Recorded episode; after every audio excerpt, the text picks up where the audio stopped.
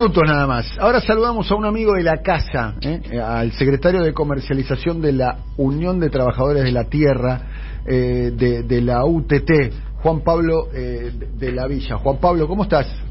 Daniel, ¿cómo estás? Bien, muy bien. Muchas gracias por, por atendernos. Bueno, a ver, ustedes están llevando adelante una iniciativa, nosotros, vos sos oyente del programa y sabés que nosotros le prestamos mucha atención a, a cómo han subido los precios y en particular cómo han subido los precios de los alimentos y en particular cómo han subido los precios de la fruta y de la eh, verdura. Eh, hoy un, un, un kilo de, de, de, naranja lo podés pagar 150 pesos. Tranquilo. Sí, sí, Tranquilamente. Sí. Cinco naranjitas, cuatro naranjitas. Te haces dos juguitos. Nada más que eso. Dos. 150 pesos y demás. Exacto. Eh, ¿cómo, cómo, cómo, ¿Qué están planeando ustedes? ¿Qué, ¿Qué tienen en la cabeza ustedes? ¿Qué están haciendo ustedes de la UTT, Juan Pablo? Mira, nosotros, Dani, lo que lo que hicimos fue a raíz de, de los datos del INDEC que salieron el otro día, que hablan de, de un 42% de pobreza, eh, seguir pensando cómo cómo comunicar que es necesario construir otro modelo de producción, porque no es una cuestión de, de precios o de acuerdos, eh, es una cuestión de, del modelo. Esto que vos decís, los 160 pesos el kilo de naranja, es mucho más que los 160 pesos. Es lo que hay atrás de todo eso. Entonces, eh, necesario pensar en discutir el modelo. Lo que hicimos fue estos días aclarar cuáles son los precios en el modelo comercial de la UTT, ¿no? No es que lanzamos una oferta, dijimos, che, nosotros vendemos la fruta y la verdura a estos precios, entonces no puede ser que los precios en otro lado valgan lo que están valiendo. Y tiene que ver con repensar el modelo, que es lo que venimos hablando siempre, ¿no?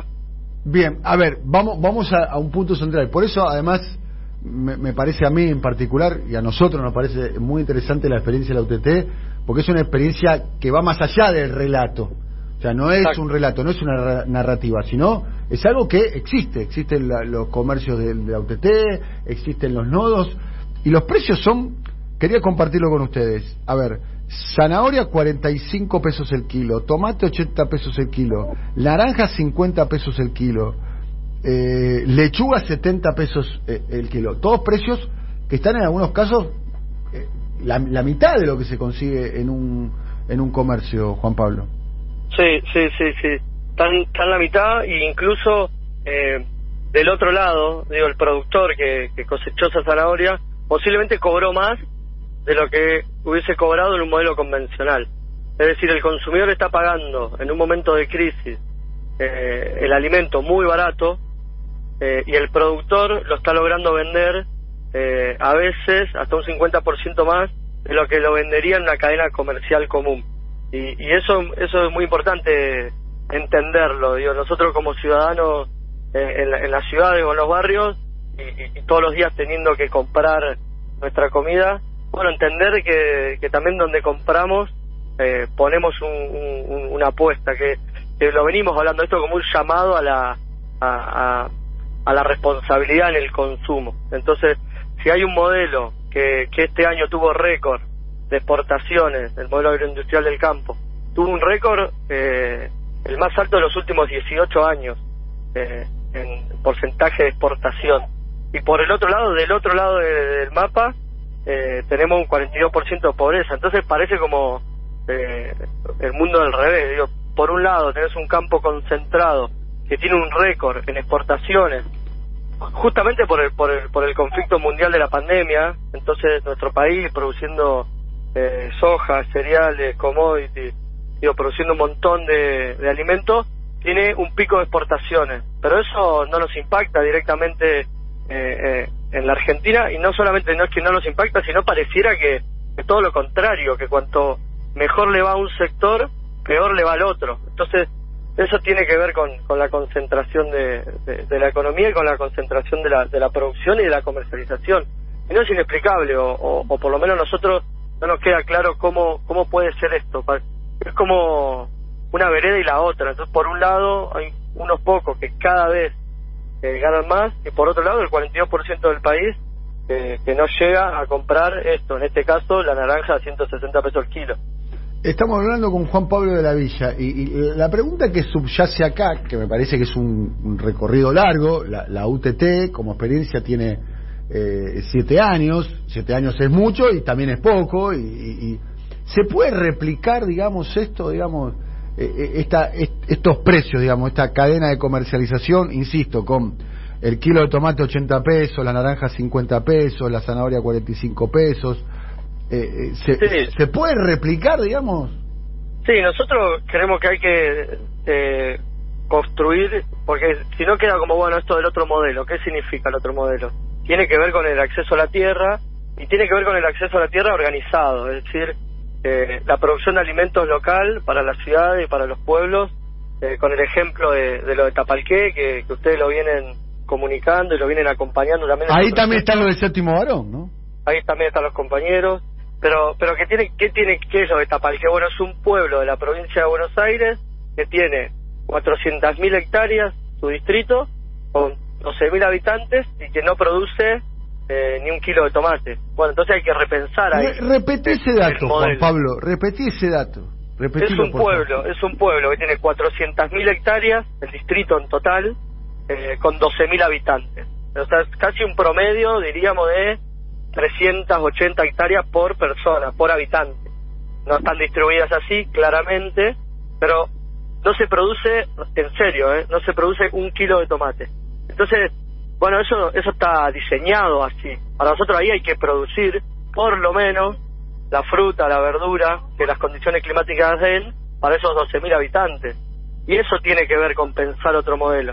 Y eso es la colonia agroecológica en Tapalqué, es la tierra en función de, la demanda social, digamos, esos 12.000 vecinos y vecinas que necesitan consumir alimento fresco. Y ahí, y ahí tiene que ver esto de los mercados de cercanía. Cómo construimos herramientas productivas para los pueblos y la ciudad y cómo construimos eso se, se materialice después en mercados de cercanía. No, sé si, si está ahí el audio de, de Karina de Chubut, que, que un poco responde a tu pregunta, Dani, de cómo replicar esto en otros lugares. Ah. Vamos a escuchar a Karina Son, que es delegada de la UTT de Río Negro. Desde el inicio de la pandemia en la regional Patagonia, en Río Negro y Chubut, nos organizamos para poner a disposición del pueblo, además de los productos que producimos nosotros y nosotras, como corderos, frutas y verduras, los productos cooperativos que llegan desde Buenos Aires a esta zona a través de las compras comunitarias llegamos a más de 4.000 familias con más de 600.000 kilos de alimentos, en más de 17 pueblos y parajes rurales. Con el correr del tiempo y los acontecimientos como las heladas primaverales que afectaron nuestros cultivos en Río Negro o el despojo que generaron los incendios en Chubut, que agravaron la situación ya de por sí crítica redoblamos los esfuerzos para poder llegar a más familias con más alimentos a precios populares. Así aumentamos la cantidad de bolsones y feriazos en Río Colorado, un galpón de acopio en el Bolsón, provincia de Río Negro, y un almacén de ramos generales en el Hoyo Chubut. Bien, este es el testimonio que escuchábamos de Karina Son, que es eh, delegada de la UTT de, Río Negro. Eh, relacionado con esto, ¿no? Porque el otro día tuve la oportunidad de, ir, tuve una reunión con, ustedes ahí en, en, Arredondo, en Avellaneda, donde ustedes tienen el mayorista, y, me llevé, compré, digamos, las, las mermeladas y la, miel de eh, Río Negro, de la, de la comarca andina y demás. ¿Cómo está funcionando el, el, mayorista de, de, la UTT? ¿Cuáles son los productos? Bueno, nosotros acá difundimos eh, algunos productos, la, la, yerba, la miel, la mermelada y, y demás. Eh, Muy bien. ¿Cómo está funcionando eso, Juan Pablo? Ustedes son grandes consumidores. Sí, sí, claro. Ahí, esto que vos contás, digo, Arredondo es un espacio, Arredondo en Avellaneda, es un espacio mayorista que, que para nosotros es un punto bisagra, es un antes y un después, porque concentra la producción de más de 80 cooperativas de todo el país. Cooperativas que algunas tienen eh, 80, 90 años de, historia, desde su nacimiento hasta hoy, y que tienen en los últimos años como una curva totalmente descendente en, en capacidad de mercado, en capacidad de producción, porque se le van cerrando puertas. Se le van cerrando puertas eh, de distintas formas. a las cooperativas lácteas se le van cerrando puertas porque no pueden comprar leche fluida porque vienen eh, las grandes marcas y compran toda la producción de leche fluida, concentran y, y, entonces eh, secan y después van elaborando. Pero Por eso están aumentando los lácteos ahora también, ¿no? Sí, aumentan los lácteos ahora porque no tenemos eh, una estrategia de producción para este momento del año, que pasa todos los años, que es marzo-abril, que es el recambio de, de pastura, entonces hay menos producción de leche. Y no podemos, esto pasa hace 100 años en la Argentina, y no podemos construir una, una estrategia productiva que nos permita adelantarnos a lo que nos va a pasar en marzo del año que viene, que va a volver a faltar leche porque hay un recambio de pastura y las vacas producen menos. Y además la demanda externa, ¿no? De la leche en polvo, ¿no? Y además estamos en una etapa de super eh, exportación de leche en polvo y de quesos también. La Argentina hoy está exportando muchísimo queso. Eh, pero digo, todos estos hechos, tanto el que recién Karina nombraba de Chubut, porque que, que 13 parajes rurales en la meseta patagónica se abastezcan de harina al 50% de lo que vale la harina ahí, tiene que ver con una decisión, no es que nosotros lo hacemos porque porque somos magos o porque somos grandes, incluso no somos grandes, somos una organización que, que viene construyendo de abajo, pero justamente eso demuestra que, que, cómo puede la Unión de Trabajadores y Trabajadoras de la Tierra llegar a la meseta patagónica con harina de un molino cooperativo de Santa Fe, molino Armstrong, de Fecofe, a 80 pesos en la meseta y allá el kilo de harina vale 120 o 130. Eso tiene que ver con, con la especulación. Es lo que nosotros decimos y lo hemos hablado un montón de veces acá en este programa y, en muchos otros que hay que sacar el alimento de la especulación y hay que ponerlo en, su rol social, que, es, lo que debería ser, ¿no? Bien, Juan Pablo, acá te saluda el profe Vinieski. ¿Qué necesitarían ustedes para que este modelo se pueda replicar en muchísimos más pueblos que hay gente que te está escuchando en este momento y quisiera tener un centro de UTT cerca de su barrio? Están escribiendo, de hecho. ¿Qué, qué, necesitarían ustedes para que eso pueda ser posible? Nosotros creemos que primero tiene que haber voluntad política y, nosotros generamos propuestas para que se convierta en política pública. Y esa política pública tiene que garantizar acceso a la tierra, en primer punto, acceso a la tierra en todos los pueblos y en todas las ciudades, donde de hecho hay demasiada tierra. Esto y acceso a la tierra con, con crédito. Digo, nosotros presentamos la ley de acceso a la tierra que es que la familia campesina que todos los meses paga un alquiler puede acceder a un crédito, comprar la tierra y pagar el crédito. es muy muy posible. Entonces hay un punto clave que es es el acceso a la tierra y es pensar también ese acceso eh, organizado. Después fomentar la agroecología para desdolarizar la producción, empezar a pensar la producción con insumos locales y no necesitar de, del paquete tecnológico eh, que ya nos dolariza la producción en su primer momento y eso ya empieza a encarecer toda la cadena. Después creemos que hay que fortalecer con maquinaria, con tecnología, ese acceso a la tierra, eh, fomentando ahí el, trabajo en las economías regionales. Digo, vamos, vamos a ir a Tapalqué, vamos a producir en esta primera instancia 15 hectáreas. Bueno, eso con el correr del tiempo hay que ir poniéndole eh, tecnología, es decir, aplicar tecnología y financiamiento, tanto sea para el acceso al agua. Sí, capital de trabajo también, ¿no? Claro. Capaz que lo que necesitan es el famoso eh, dinero para el arranque, un financiamiento, un crédito blando para comprar máquinas, mejorar producción. O conseguimos, no sé, 30 hectáreas en, en Castelli, 22 hectáreas en Castelli que se están trabajando con, con el intendente. Bueno, hay que llevar la trifásica hasta esas 22 hectáreas. Entonces tenés un impedimento muy pequeño eh, que hay que hay que abordarlo. Bueno, eso parece, nos parece que es clave, es el acceso a la tierra, eh, la aplicación de, de agroecología con tecnología, eh, el financiamiento para esto, el capital de trabajo, para el arranque, y después hay que construir una línea de transparentamiento de precios. No puede ser que en Argentina los precios los regule el mercado. Tenemos que tener una línea de transparencia de precios, de la mano puede ser de los mercados de cercanía, pero después en la masividad por ejemplo, en la ciudad de Buenos Aires, por lo menos construir una herramienta de transparencia de precios. Es decir, che, estos son los precios mayoristas y estos son los precios minoristas y, y, ciertas explicaciones. ¿Por qué la naranja vale 160? Bueno, también acompañar un poco todo el proceso con, con educación alimentaria y empezar a entender la estacionalidad eh, que, tenemos en nuestro país. Juan Pablo, muy interesante, llegan muchas preguntas. Acá, por ejemplo, dice, hola, UTT en General Roca, eh, están pidiendo UTT en Capilla del Señor, están pidiendo UTT en Rosario. En Cardales. Eh, eh, en Cardales, digamos, ¿no? quieren, quieren replicar este modelo de los, eh, de los almacenes de, de- de- de la UTT a estos precios, porque la verdad, eh, el kilo de naranja 50 pesos está casi la Tercio. mitad, un tercio. Un tercio. Claro. Ahora viene la época naranja, ¿o no? Se supone que ahora debería de bajar fuertemente, ¿o no?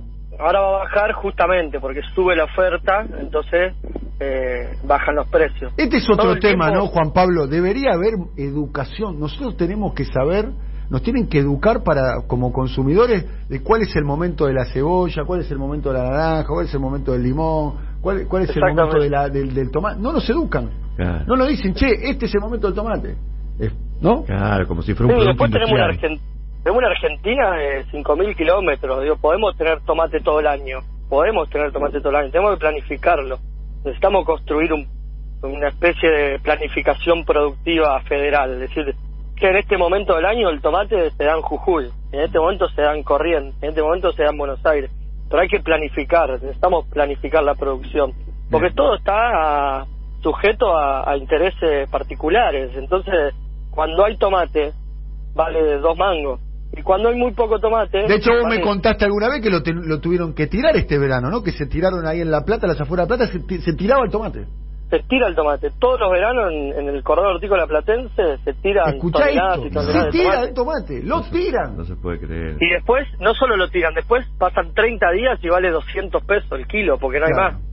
Eh, Ah. Entonces, para nosotros es clave esto, entender que tenemos al alimento adentro de la oferta y la demanda, lo tenemos que sacar de ahí, lo tenemos que Mm. sacar de ahí. Sacarlo de ahí eh, es- es- eh, requiere, bueno, esto, el acceso a la tierra, la planificación productiva, la transparencia de los precios, la educación alimentaria. Y después, con esto que, con, con los mensajes de la audiencia, entren a la página de la UTT, eh, almacén UTT, escríbanos de los puntos y, y vamos laburando el abastecimiento. Nosotros hoy tenemos dos grandes mercados, uno de los productos de las cooperativas y otro de fruta y verdura, y se pueden ir eh, tejiendo ahí redes y relaciones para ir construyendo una línea de, de almacenes lo más amplia posible. Bien. Y un, y un dato que les quería comentar es que estamos, a raíz de los incendios de Chubut, más allá del, del laburo con los productores de fruta fina, de miel y demás, que se vende acá en, en- en los almacenes de la UTT, mucho de todo eso, estamos preparando un, un envío de corderos de la Patagonia acá a Buenos Aires con precio posiblemente mucho más barato de lo que vale un cordero acá. Y eso que el cordero patagónico ya me da hambre. Ya escucho la. Cordero patagónico ya te da hambre. Sí. Hoy, eh, la situación es muy compleja siempre allá, pero con el agravante, como decía Ka- Karina ahí en el audio de los incendios, la verdad que es desolador el contexto. Ustedes, bueno, hicieron nota hace poco, es desolador el contexto, pareciera que ya pasó de agenda y se prendieron fuego 16.000 hectáreas. Pero En, en ese contexto es necesario reactivar ahí, por lo menos, la economía desde donde sea. Bien. Eh, y así que estamos preparando para dentro de 15 días un envío de corderos desde la Patagonia hasta acá. El precio va a estar entre los 600 y 650 pesos el kilo de cordero, que es un muy buen precio. Sí. Eh, Más barato que el asado. Más barato que el asado y mejorando terriblemente el precio a las familias productoras de la meseta. Bien, después da, después danos las, la- las Después precisiones. vamos a el chivo. Así, así compartimos con, con nuestros oyentes. Juan Pablo, un abrazo muy grande. Gracias a usted. Hasta luego. Es Juan Pablo Lavilla, secretario de comercialización de la UTT, conversando con nosotros. 11